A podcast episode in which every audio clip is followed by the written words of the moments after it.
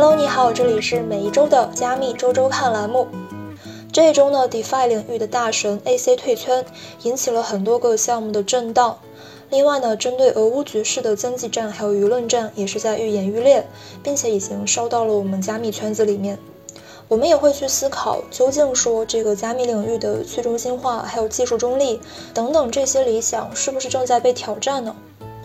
那么这一期节目呢，我们也会针对这个问题展开一些探讨。当然，还有就是对当下的这个呃行情的一些判断。那么我们就一起来听一下吧。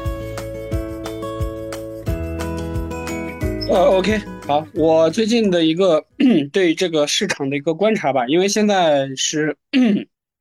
今天是三月八号啊，距离那个二零二零年的三幺二还有大概五天的时间，所以我我我就在回顾啊，这个现在这个市场和当时那个，呃，是不是有些相似的地方？我大概查了几个指标吧。首先第一个就是那个整个市场的一个杠杆的一个情况吧。现在整个市场的杠杆情况，比特币的话是有一个数据啊，叫预估杠杆率，这是用来衡量整个交易所。当中这个加杠杆的情况，现在现在大概的数据是最新的数据是零点零点二啊，这个这个数据的话是处于一个历史的一个高位的一个状态，所以这个预估杠杆率就是交易所现在持有的比特币和这个呃加杠杆的一个比特币啊，比特币的一个比值，呃，这个越高的话，代表整个这个市场的杠杆率越高。那现在这个数据的话是处在一个历史高位的，那这个是一个比较危险的一个情况啊。第二个的话就是，比特币的一个价格和标普五百五十呃标普五百九十天的一个相关性，那最新的数据的话就是在零点四以上啊，这也是处在历史的一个高位。然后第三个指标的话就是灰度的那个比特币和以太坊的负溢价情况啊，最近的话其实从去年呃其实从啥时候从去年的一月份，哈，去年啊，去年的一月底到现在一直是负溢价的一个情况。那最近这段时间的话，是负溢价的情况是到达历史的一个呃极值的呃极值。我就是我们知道那个比特币的一个呃那个灰度，其实都是一些这个机构在在在持有它，在购买它。那这个负溢价就代表这个机构对这个市场的一个看法和态度哈。然后这是第三个指标，然后第四个的话是。那个华尔街那些之前大手笔买比特币的那些公司的股呃股价的一个走势啊，一个是呃微策略的一个股股价，我们最我们看最近它一直在这个暴跌啊，暴跌而且没有反弹。然后还有这个 PayPal，PayPal 它呃它是跟那个比特币交易相关的一个呃一一一一个公司吧，它的股价也在暴跌啊。然后对，然后这是第四个，然后第五个的话是那个。嗯，我看第五个是关于第五第五个是关于宏观方面的一些数据吧。一个就是我们看最近那个油价啊暴涨到呃一百一百二，呃，我记得上一次我做那个美洲加密圈的时候，那个当时才有八十啊，现在已经一百二了，涨了几天时间涨了百分之五十。为啥说这个油价呢？因为我们看最近大宗商品其实都在暴涨，大宗商品商品涨的话，其实是。呃，整个市场或者说是整个金融市场啊，处于一个呃这个这处于一个风暴前期的一个特征哈，处于风暴前期。为啥是风暴前期呢？就是我们看一下整个美股，它的分化非常的严重啊。我们看到，虽然说纳指、标普五百这些数据还在高位，但是这些它之所以在高位，是靠那几只股票在撑着。比如说纳指啊，它是因为谷歌，呃，还有苹果、亚马逊。啊，特斯拉这几家股票在撑着，但但其实整个这个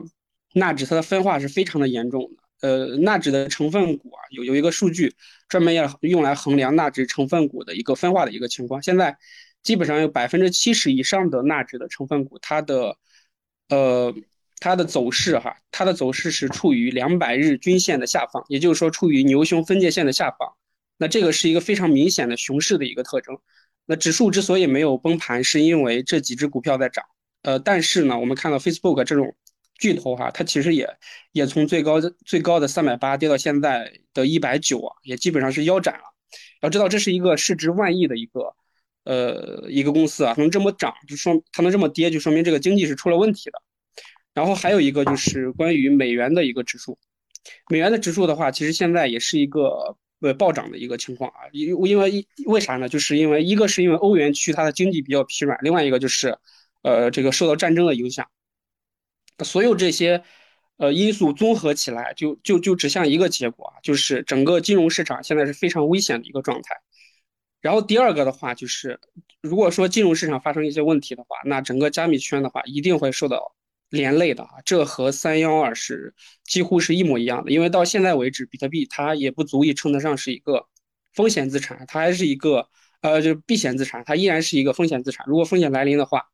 那它会受到首先的一个波及。呃，所以说，综上的那些指标也好啊，或者数据也好，都指向一个结果，那就是现在的这个市场是处于一个。呃，非常危险的一个呃状况吧。呃，那我最近的话也会专门出一期视频，关于这个，呃呃，对现在这个市场的一个看法。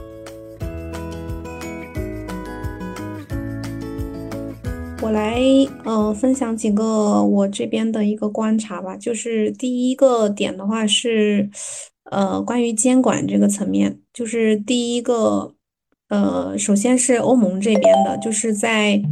呃今天的时候，这个呃欧洲议会议员叫 Stanford Berger，他在那个推特上面发了一个推文吧，就是说，呃，欧洲议会经济与货币事务委员会会在三月十四号的时候对这个欧盟的一个加密资产市场监管立法进行一个投票，然后这个法案它的名字。叫这个 Markets in Crypto Assets，就是简称是 MICA 这样一个呃加密资产市场的一个立法法案。然后这个法案是最早是那个欧盟委员会提出的一个一个提案吧。然后今年三月一号的时候，这个他们做了一下更新，就是针对里面的一些有争议的措辞进行了一些删除。当时的这些措辞呢是有可能。呃，如果不改的话，是有可能会直接去呃让禁止比特币或者是其他的一些基于 POW 算法的这些加密资产的。然后现在这个是呃删除了之后是一个叫新版的这个 MICA，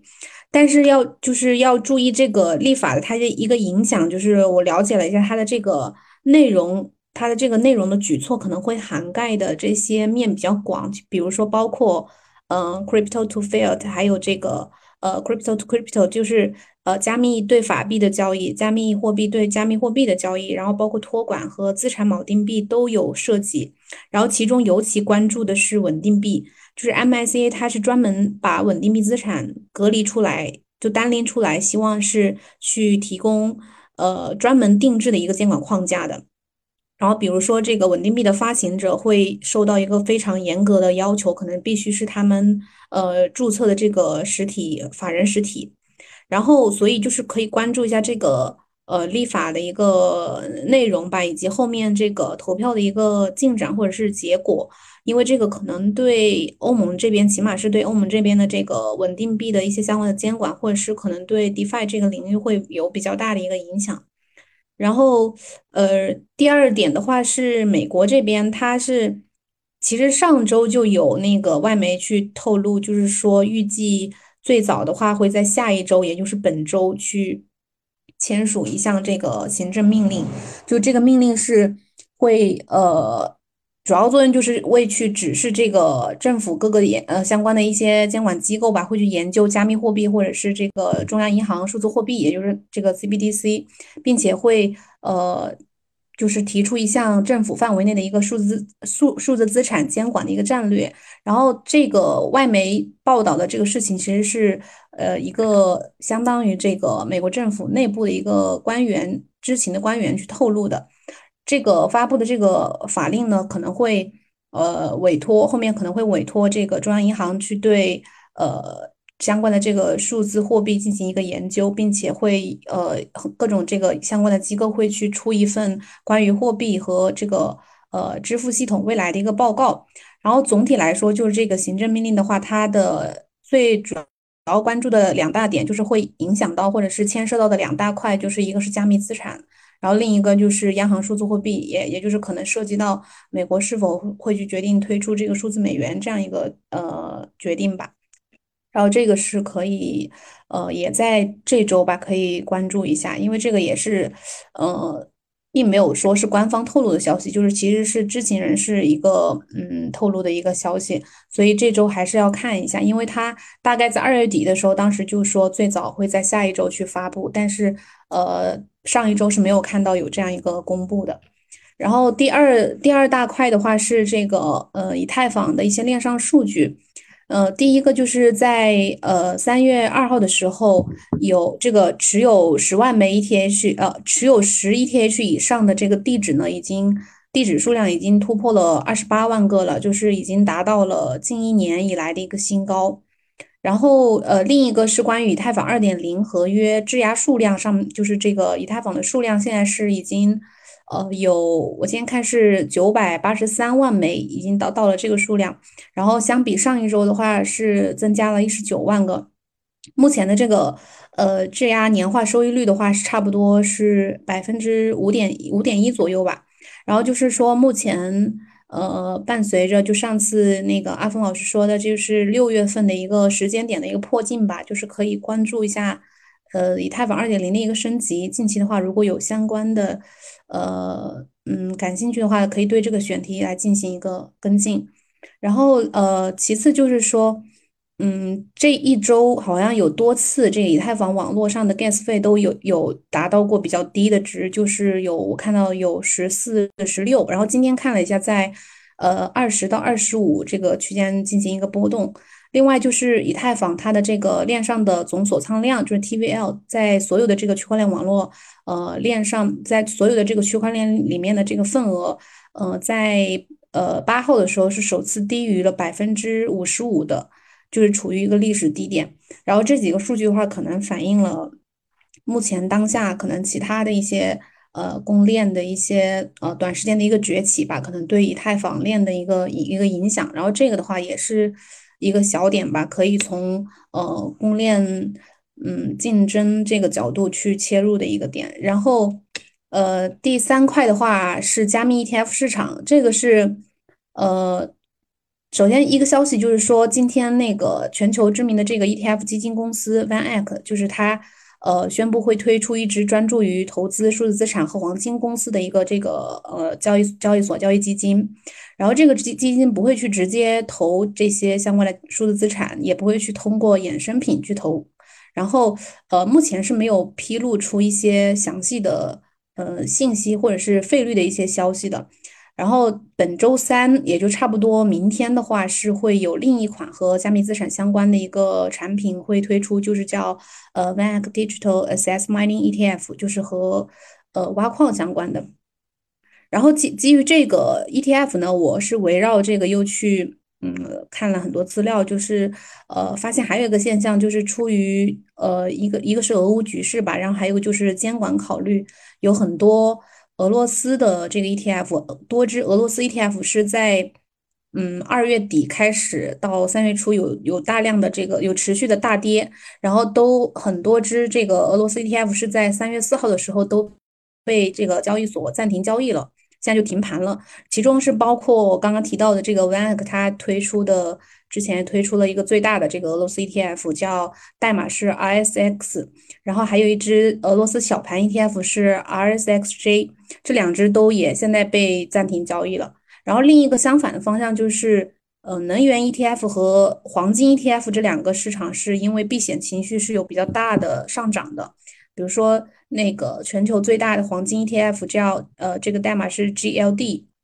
在去年呃，在在今年这个二月底的时候，已经差不多净流入了三十二点三亿美元。另外就是能源 ETF 吧，就是包括呃美国上市的三只比较大的这个能源 ETF，呃 BNO、USO 和 XLE 这些涨幅都已经超过了百分之二十。然后虽然说呃。能源转型现在是已经提上了一个议程的，但是目前在这个战争局势的一个影响下吧，然后油价已经是屡刷新高，就是创了二零一四年以来的一个新高了。然后不少的这些分析师就认为，呃，全球的这个石油需求会在二五到三五年会可能会见顶。然后以上这些其实都可以围绕这个呃宏观的 ETF 市场可以进行一个全面的剖析或者是解读吧。然后，呃，第四个的话就是一个，嗯，加密领域，或者是说细分到 DeFi 领域的一个消息，就是呃，之前被称为 DeFi 教父的这个，我们简称叫 AC 的这个，就是之前 Year Finance 的创始人，呃，他和他的搭档，就是目前前他的前身份是 Phantom 经济会的这个呃高级架构师，他们俩是呃决定退出 DeFi 和加密领域，然后去回归到传统的。呃，金融领域，并且他们相关的这二十五个这些项目或者是协议会被在三在四月三号的时候会停止吧，就是会终止。这其中可能牵涉到项目比较多，就是比如说我们都比较知道的这个，像 Year Finance，还有呃呃 Multi Chain 和 Chainlist，包括前前段时间比较火的这个 Solidly，这些都比较就是在 DeFi 领域是比较知名的一个项目。然后这可能这个消息啊，就是可能对呃 DeFi 领域是一个比较大的冲击吧，或者对对未来的一些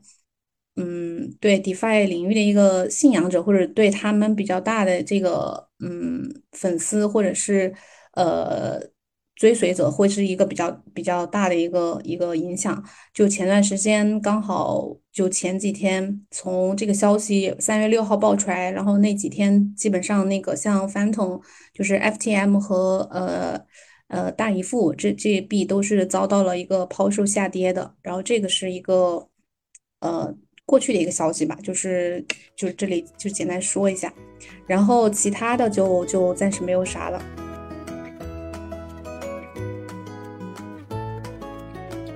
好的，呃，我这边的话关注到了一些，就是关于这一次的俄乌冲突之中的一些，呃，这个新闻还有言论的一些事件吧。比如说前段时间，就是一些海外的社交媒体，包括 Twitter 还有脸书，然后他们开始宣布，就是有针对性的去删除俄罗斯方面的一些虚假的信息。这个行动的话，就是已经开始了，有不少这个账户还有帖子已经被删除，然后被关闭掉了。在这个过程里边，就是去定义所谓的假新闻的，其实是 Web 二的一些社交媒体巨头，他们就是说在一种非常简单的方式，然后对战争双方中的一方进行言论上的这个制裁。不过呢，就是我们借助区块链技术的话，对这个情况也是有所改善的。就比如说像 Arweave 等等这样的一些做永久存储的项目，他们能够去确保这个。呃，未来历史不会被某一种呃意识形态来去改写，还有就是一些区块链的应用，然后他们可以对一些所谓的虚假新闻进行一个比较公正的核实吧，然后还有就是对这个新闻的源头，还有就是传播过程的一个溯源，这样子我们至少可以有一个比较公正和透明的方式来去识别这个新闻的呃是否真实，而不是被某一个巨头来去独断。所以，就我们可以看到，就是在现代战争之中，这种对舆论的，然后对事实的一个定义的权利，它其实是非常非常重要的。然后呢，也许区块链这样子的一种比较中立的技术，可以去改善一下我们的这个呃舆论环境和公共空间吧。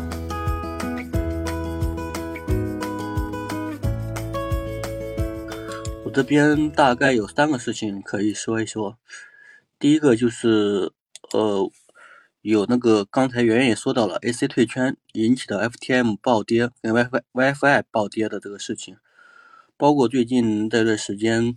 我看了江作也写的一篇文章，说比特币跟以太坊哪一个更容易被美国政府消灭？还有最近确实乌东战争中加密货币被迫表态，或者说加密项目或者这些参与人被迫站队表态这个事情。我呃，我想到一个选题啊，这个选题可能是一个比较宏观的选题，就是去中心化这个东西，算是区块链技术的核心特性之一。为什么它这个去中心化这么重要？以前很多人其实是不太关注到去中心化这个这个东西这个概念的重要性，但是现在来说，去中心化这个概念是非非常重要的，它可能。嗯，直接决定了你这个资产的所有权，因为我们所所谓的资产最最终最终或者最重要的东西，就是你的所有权是谁的，而不是说你这个资产能够一夜翻倍，或者说能够增值、能够安全，这些都是次要的。如果没有所有权的话，那么你这个资产就是无根之源。所以说，这个去中心化这个，但这个概念在很多时候是被投资者那个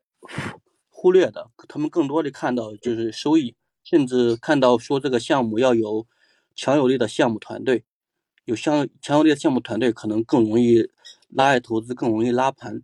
呃呃，完完全全忽略了去中心化的重要性，包括供链供链这个板块，去年比较火的那些那些高性能供链，其实这些高性能供电都是中心化比较强的，中心化比较强的，它的它的脆弱性相对比较高。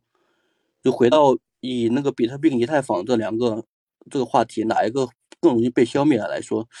我觉得中本聪的消失算是对比特币体系的最后的完善，它让比特币。最薄弱的环节成为最强的环节，但是威神，威神是一九九四年出生的，应该说比我们大部分币圈的人都要年轻。它存在的话，那比特以太坊怎么怎么地也会存在一个中心。这个中心无论是随着，无论是会随着比特以太坊的发展强强化或者是弱化，它都会存在一个中心。那么威神，它如果它现在像 AC 一样说我不干了，或者说被那个，毕竟他是真实存在的人，被政府、美国政府，比如说美国政府控制的话，那么以太坊这个打击力度，被打击的力度，我觉得是非常大的。包包括这个战争中这些中心化的权力机关对于项目的影响，那你中心化不够彻底的话，就会被人牵住鼻子。所以说，我觉得这个这个 选题，我觉得挺有意思的。我可能这一期把。那个加息的文章，第四篇加息的文章写完之后，会会会来写一下。大家当大家有兴趣的话，也可以一起讨去讨论一下，就是从比特币、以太坊哪一个更容易被消灭来说起，讨论一下去中心化为什么重要。作为区块链的核心精神概念，它长时间是被忽略的存在。行，第二个是。阿峰刚才提到的问题，就二零二二年是不是崩盘的一年？这个也是个宏观的，但是是一个非常重要的宏观因素啊。但这个这个东西可能需要说的很多，包括现在美联储加息，包括战争的黑天鹅事件，包括加加息之后，美联储如果现在因为现在美联储的货币政策因为大放水，其其实已经效果很弱了，加息的效果会不会？会不会采取极端的措施，导致全全球陷入新一轮的金融危机，而导致造成全球的动荡？全球的动荡的话，以前说比特币是避险资产，但是也现在说它是风险资产。无论它是避险风险，现在都已经被卷入主流了。被卷入主流的话，那这个这个引起全球的动荡的话，有可能大环境卷卷入动荡的话，我觉得负面影响会更大一点。就像这次俄乌战争，虽然说。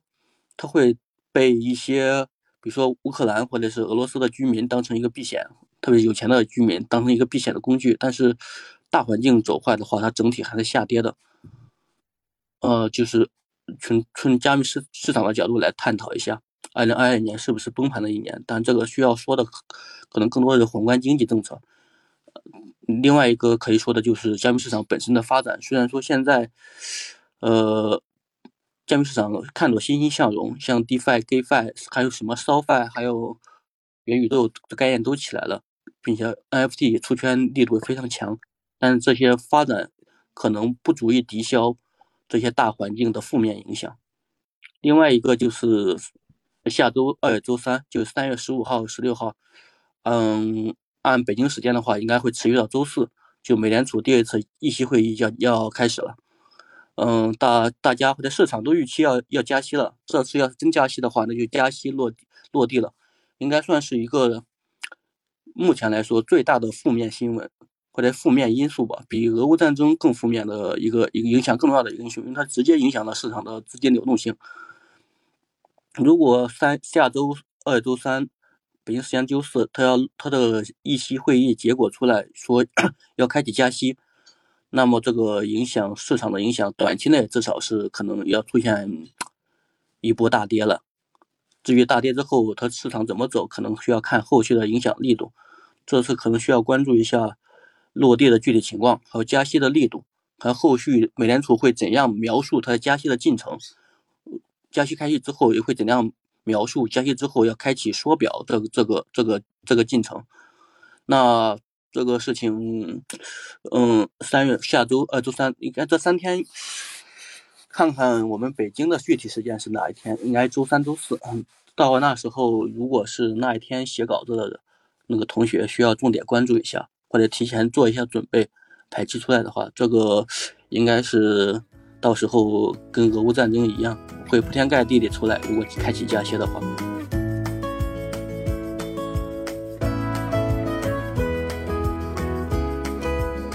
哦，好，谢谢阿根啊，那个。呃，我这边的话，我来分享一下我这边的一个那个观察。然后第一个呢，就是啊，以太坊距距今呢，已经现在的数据显示啊，已经持有了超过百分之五十一的不不是五分之一的这个以太坊的总供应量，也就是百分之二十。就是说，以太坊现在越来越被被这种巨头给给控制了，然后它的去中心化程度越来越低了。这其实可能也是加密圈的一个趋势吧。然后看我们怎么理解它。如果说能找到其他的更对应的一些。类似的这样一个一个一个论据的话，我觉得它可能支撑一个论点，就是加密圈那个中心化、去中心化已经不复存在了，对吧？但是我觉得单纯就这样一个数据的话，还是不够，不足以支撑，还是比较单薄。然后第二个呢，就是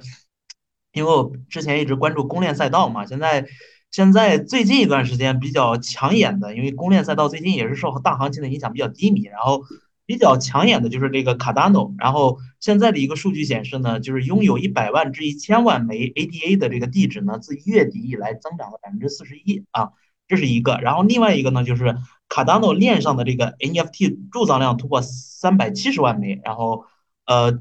这样整个一个这个链上的一个是用户的一个用户的持有情况，还有一个链链上的这样一个 NFT 开发的一个状况。然后说明了它 A A D A 的这样一个活跃度。然后之前我文章我我写过的文章也提到了 A D A 的这个链上活跃开发程度，其实在整个圈内也是前排名前三的。然后，呃，还有一个呢，就是我觉得比较比较值得关注的，我上一次选题我也提到了。然后就是人大中国人民大学金呃重阳金融研究院客座教授撰文啊，叫借力两会给数字人民币插上全呃全球化翅膀。这篇文章呢，它首发于《每日经济新闻》，然后可以看到它的这样一个分量啊。它文章指出，数字人民币目前已经具备了替代 SWIFT 的可能性，然后，对吧？大家都知道这个 SWIFT 就是 DCEP，因为是中国的这个底层技术嘛，中国在软件开发方面还是效率还是非常非常高的，只是说我们的那个底层操作系统，然后源代码。可能是因为因为历史原因嘛，是落后的，但是在整个应用层面，中国是超前的。所以说 d e c e p 的话，受受呃就是受益于这样一个大的一个一个开发开发环境，这样一个大的一个基础，所以我们对 SWIFT 其实是有一个很强的一个替代功能的。所以呃，正好呢，就是现在就是美国跟俄罗斯之间的这种冲突，然后说威胁要把俄罗斯从 SWIFT 中除名，然后借这段时间呢，俄罗斯也不美国也在威胁说，中国如果不呃不，呃加入对俄制裁的话，中国也将会受到报复性的这样一个惩罚。就是所以说这样这样的话，就是数字人民币的推出，还有它对 SWIFT 的这样一个替代，更是迫上眉睫，提上了日程。所以我觉得这个题其实可以好好想一下的。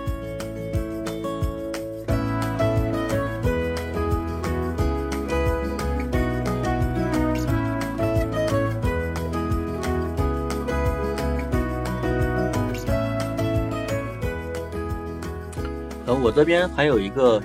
可以大家说一下，要大家感兴趣的话可以关关注一下，就是你，大家可以看一下，我现在看的是飞小号上，就是历史高位的下跌幅度，现在比特币跟以太坊都是百百分之四十多，然后像这些公链项目，一般情况下是百分之五十到百分之七十，还有其他的像就 BCH 了、狗币了这种，可能都百分之八十到百分之九十。就是历史高位的下跌幅度非常非常夸张的。那从这从这个数据来来，有两个角度可以写，一个是这现在的市场的走势，另外一个就是从从过去时跟未来时，它的它的那个呃，对于行业的发展或者行业的项目的优质程度。那句话怎么说？说潮水退了才知道谁在裸泳嘛。所以说从它这个下跌幅度，其实也能看出来这些。公链生态，他们他们下跌幅度应该是最少的，因为这些公链确实他们是有一有一些项目，有一些生态的。那像一些这些所谓的新贵，包括史币，包括原来的，还有还有一些那些，呃，存在时间比较长的所谓的老主流，包括 BTC、莱特币，都已经跌了百分之八十、百分之九十。就是从两个角度，一个过去时，一个未来时。过去时看一下上次比特币减半时那个行情高位的下跌的幅度，每一个每一个区每一个板块按板块，比如说那个主流币或者公链或者是那个 DeFi 的这种这种这种板块去分，它它下跌的幅度有多少？然后在下一次就这一轮就这一轮牛市中，他们他们的表现是怎么样的？其实 BCC、莱特币他们这些老主流。基本上都没有超过上次的牛市高点，哎，莱特币好像超过了，比 BCC 没有。另外一个，从过去实际上来来来看，就是刚才那句话，就是潮水退了才知道谁在裸泳。那么现在时间跌得最狠，基本上就能看出来它这项目的优质程度。当然，我们不能直接去评判它的项目优劣优质程度，但是可以从这个数据来对比，来告诉告诉一下读者，自己可以去解读去关注。因为这个数据确实是非常非常，呃，触目惊心吧，也比较吸引人。大家要是有兴趣的话，可以看一下。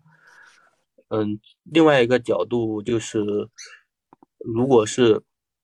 这些这些项目的最高最高跌幅跟未来的发展，它的叙事，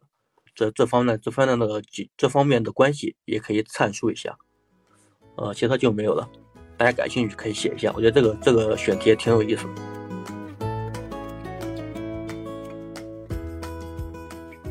我我有一点哈，就是刚才 Henry 讲的那个以太坊去中心化程度这个问题吧。然后其实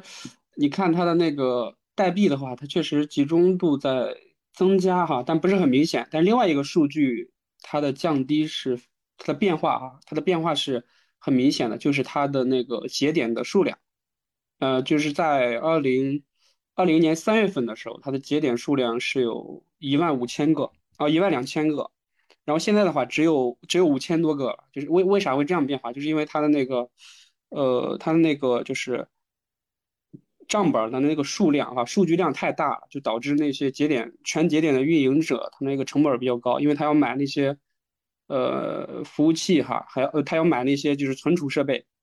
呃，就是它的这个导致它这个节点运营成本很高，所以现在，所以现在它的那个就是你如果按照节点这个角度来看的话，它的去中心化程度确实在在降低哈。但是，但是其实从另外一个角度来看，就是呃，ETH 二它的那个全节点数量，就是你需要质押三十二个 ETH 生成一个呃 POS 上面那个 Bank Chain 上面那个节点的话，它这个数量又又又又在快速增长啊。我我前几天看这个数据好像是有。有有一万多个了吧，还是有两万多个来着？反正是在是在不断增长。这个问题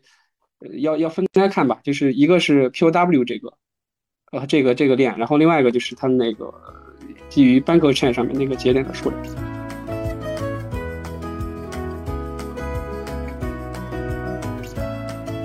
嗯，我这边有一个想法，就是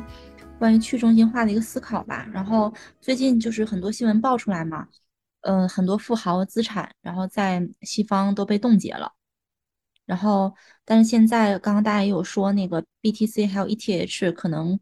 嗯，也有一些去中心化的这个感觉，因为他们可能会被这个美国啊或者华尔街机构啊，就是会，嗯，会去操纵它也好，或者控制它也好吧，因为嗯，他们持仓比较大嘛。然后，所以就是在这样的一个背景下，嗯。这些高净值的人，他们会不会去找一些其他的标的，然后来来去保护个人的资产？这个是我我思考的一个问题。嗯，这个肯定会的。我刚好也看了一个数据，因为比特币作为个人个人至于有钱人，有钱人都有资产都有资产配置的那个需求，或者他们都有这种理念。当你资产达到九位数甚至十位数甚至十一位数这种。一上一百亿的这种时候，你是会让自己的一部分资产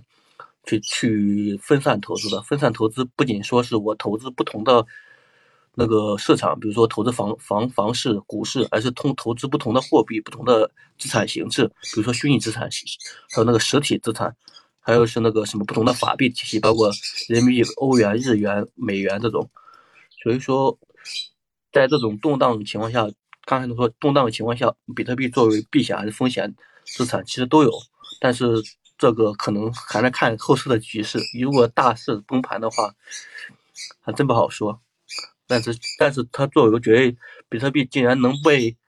说是避险资产，提了这么多年，也也没有被完全被人推翻。我觉得他们这些净资产的人士在中间起了很大的作用。对，因为这个我我我补充一点啊，就是其实的话，不管是比特币也好，还是还是美股也好，它都是什么？它都是风险资产。这个从资产大类来分来说的话，这些其实都属于风险资产。真正的避险资产。那个黄金可以被称为是一个一个一个避险资产，或者是美国国债，对吧？所以说，你你每次当当风险来临的时候，你看啊，这个只有谁会涨？只有这种呃这个黄金这种，还有这个这些富豪，对吧？持有这个大量资产的人，他们会购入这个美国的国债，还有这个这个这个法币，其实也是避险资产，因为它稳定嘛。但是这种你看，像比特币这种，你如果风险来临的话，呃，这个呃，抛售的第一个就是抛售这些数字资产，三幺二啊什么的，这些其实都都都充分证明了这个这一点。其实它属完全属于这个这个风险资产。如果说避险的话，它可能就是说，在它这个属性上来说，比如说这个，嗯，它因为基于区块链嘛，你可以这个无国界的这些这个传输你的这个资产，不不必像黄金一样，比如说你要过边境的话，你可能拿个黄金肯定不行，但是拿比特币是 OK 的。站在这个角度的话，它是可以规避这种，从技术手段上来说，它是一个可以规避这个外来世界对它的一个威胁，对吧？但是从金融属性来说的话，它其实是属于一个什么呢？它属于一个风险资产啊，它和那个美股都都都属于这个这个这个风险资产。对，嗯，阿峰的观点我部分赞同啊，但是有一部分我觉得有的还不是很赞同，可以可以商榷一下。就是本身事物的发展是变动的，并且 每个是每个事物都是复杂的，你可能很难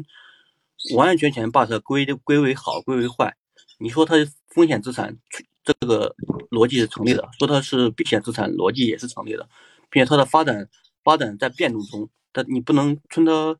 从他小的时候表现出的形态，而一直刻舟求剑去说他长大之后也是这样子的。我觉得那个比特币，比特币作为一个资产，看动乱的程度，因为法币其实也是一个风险资产。比如说，因为战争，你那个国政府就崩溃了，你依依据主权，依据主权的法币怎么可能含有价值呢？就像民国的时候很正常，那时候国民政府都已经崩溃了，那你说国民党发发的那那个法币是不是就是一张废纸？当时还没崩溃的时候，上海都能。拿三捆钱去买三分之一盒火柴，所以说我觉得 这个需要变动，并且在具体的情境下去去去描述一个事物才会准确的。比特币如果是真的出现这种大的动荡，比如说像土耳其这种货币崩溃，还有原来塞浦路斯这种金融危机这种情况，它可能会成为一个选择，因为它是现实资产的镜像。就是现实，所谓的资产配置，刚才说了，不一定非得说是不同的领域，而是不同的属性。虚虚拟资产跟那个现实资产，如果按我们国内分的话，虚拟资产跟那真实的资产，他们是完完全全不同的资产属性。包括那些所谓的不同国家的法币的资产，那对于这些高净值人士，他们是需要是需要考虑这些东西的。虽然我们可能完完全全没有这个，没有达到这种程度，但是能够能够想象出来，他们如果完全，比如百亿、千亿的资产，他们需要考虑这些。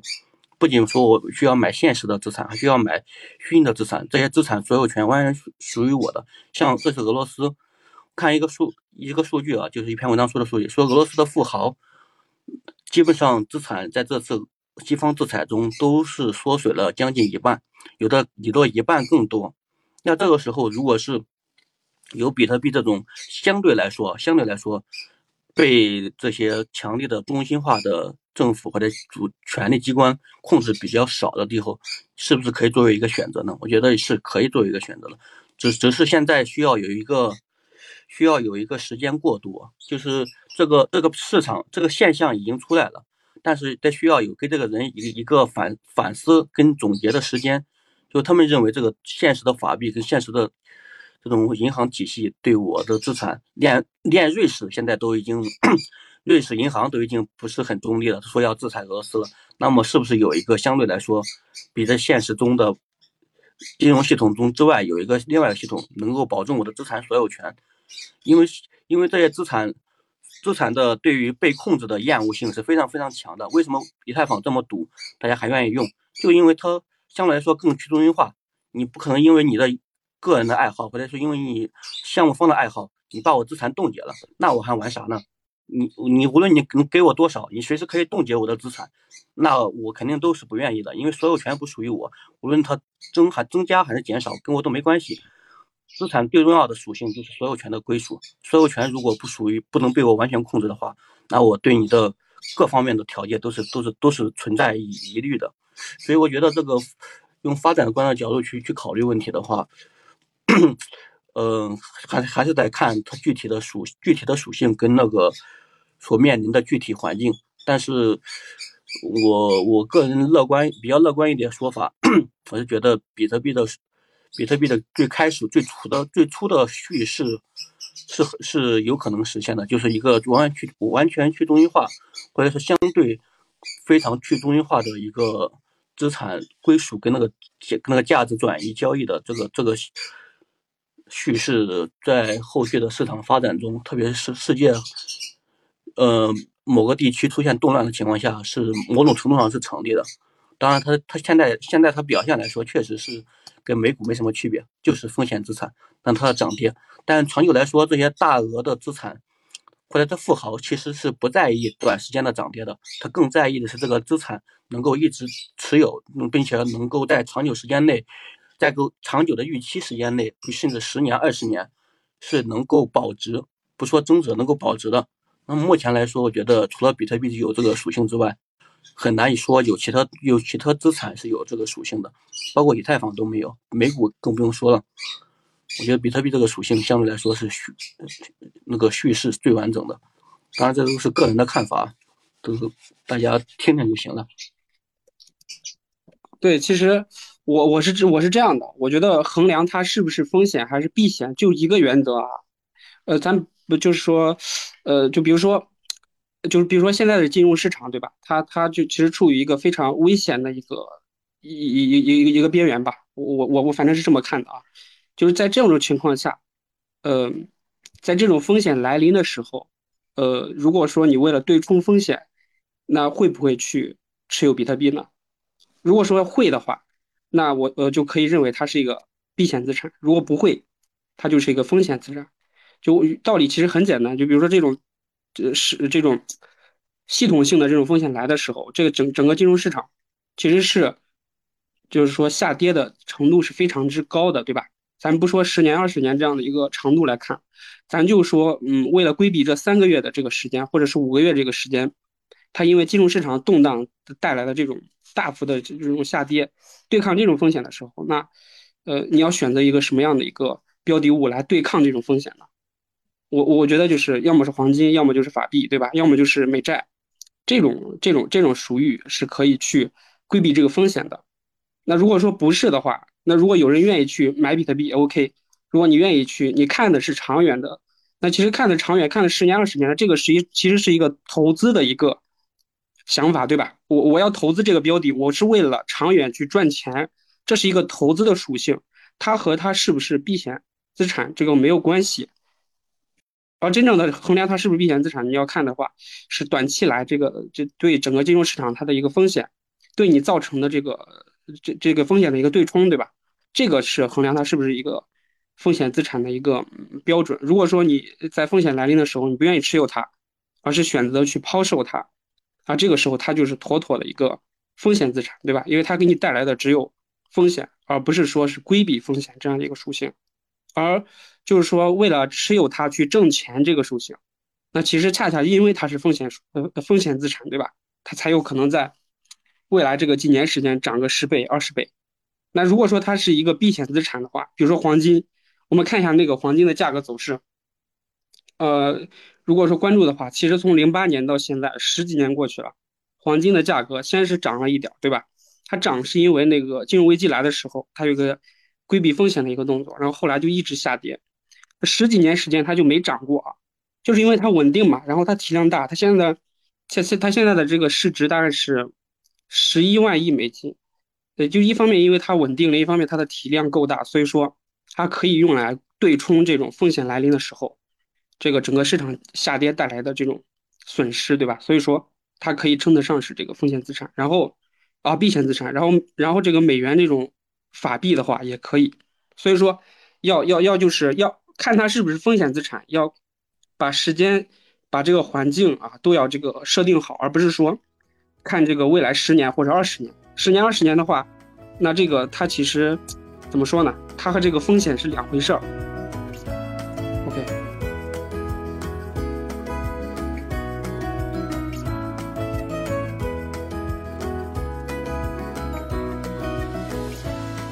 所以那个 A C 退圈是不是某种意义上程度说是那个春江水暖鸭先知啊？DeFi 是不是要要要成为过去时了？或者说它的泡沫慢慢是那个会会慢慢挤泡沫这样的？我觉得这种就是对这种这种大户来说哈，包括孙运琛在内，他们都在出售这个以太坊。我我觉得小林说的“春江水暖鸭先知”这话说的非常的就是非常正确啊，因为现在。这个市场的风险其实是显而易见的。那这个时候，呃，那他们出售这些资产或者是退圈，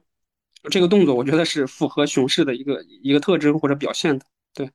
我之前我之前就是听到一种说法，就是说那个，嗯，在二零年 DeFi 特别火的时候，然后当时不都是那个流动性挖矿嘛，然后就有说法说这个这个 DeFi 这种流动性挖矿这个模式是套娃模式。就是这个泡沫特别大，就是你买了一个币质押另一个币，就是这样无限的买，无限的质押，然后所以这个泡沫总会有破裂的。但是 DeFi 这个这个嗯，怎么说这个概念是好的，但是可能它这个流动性挖矿这个模式的话，它它可能是是有一些问题的。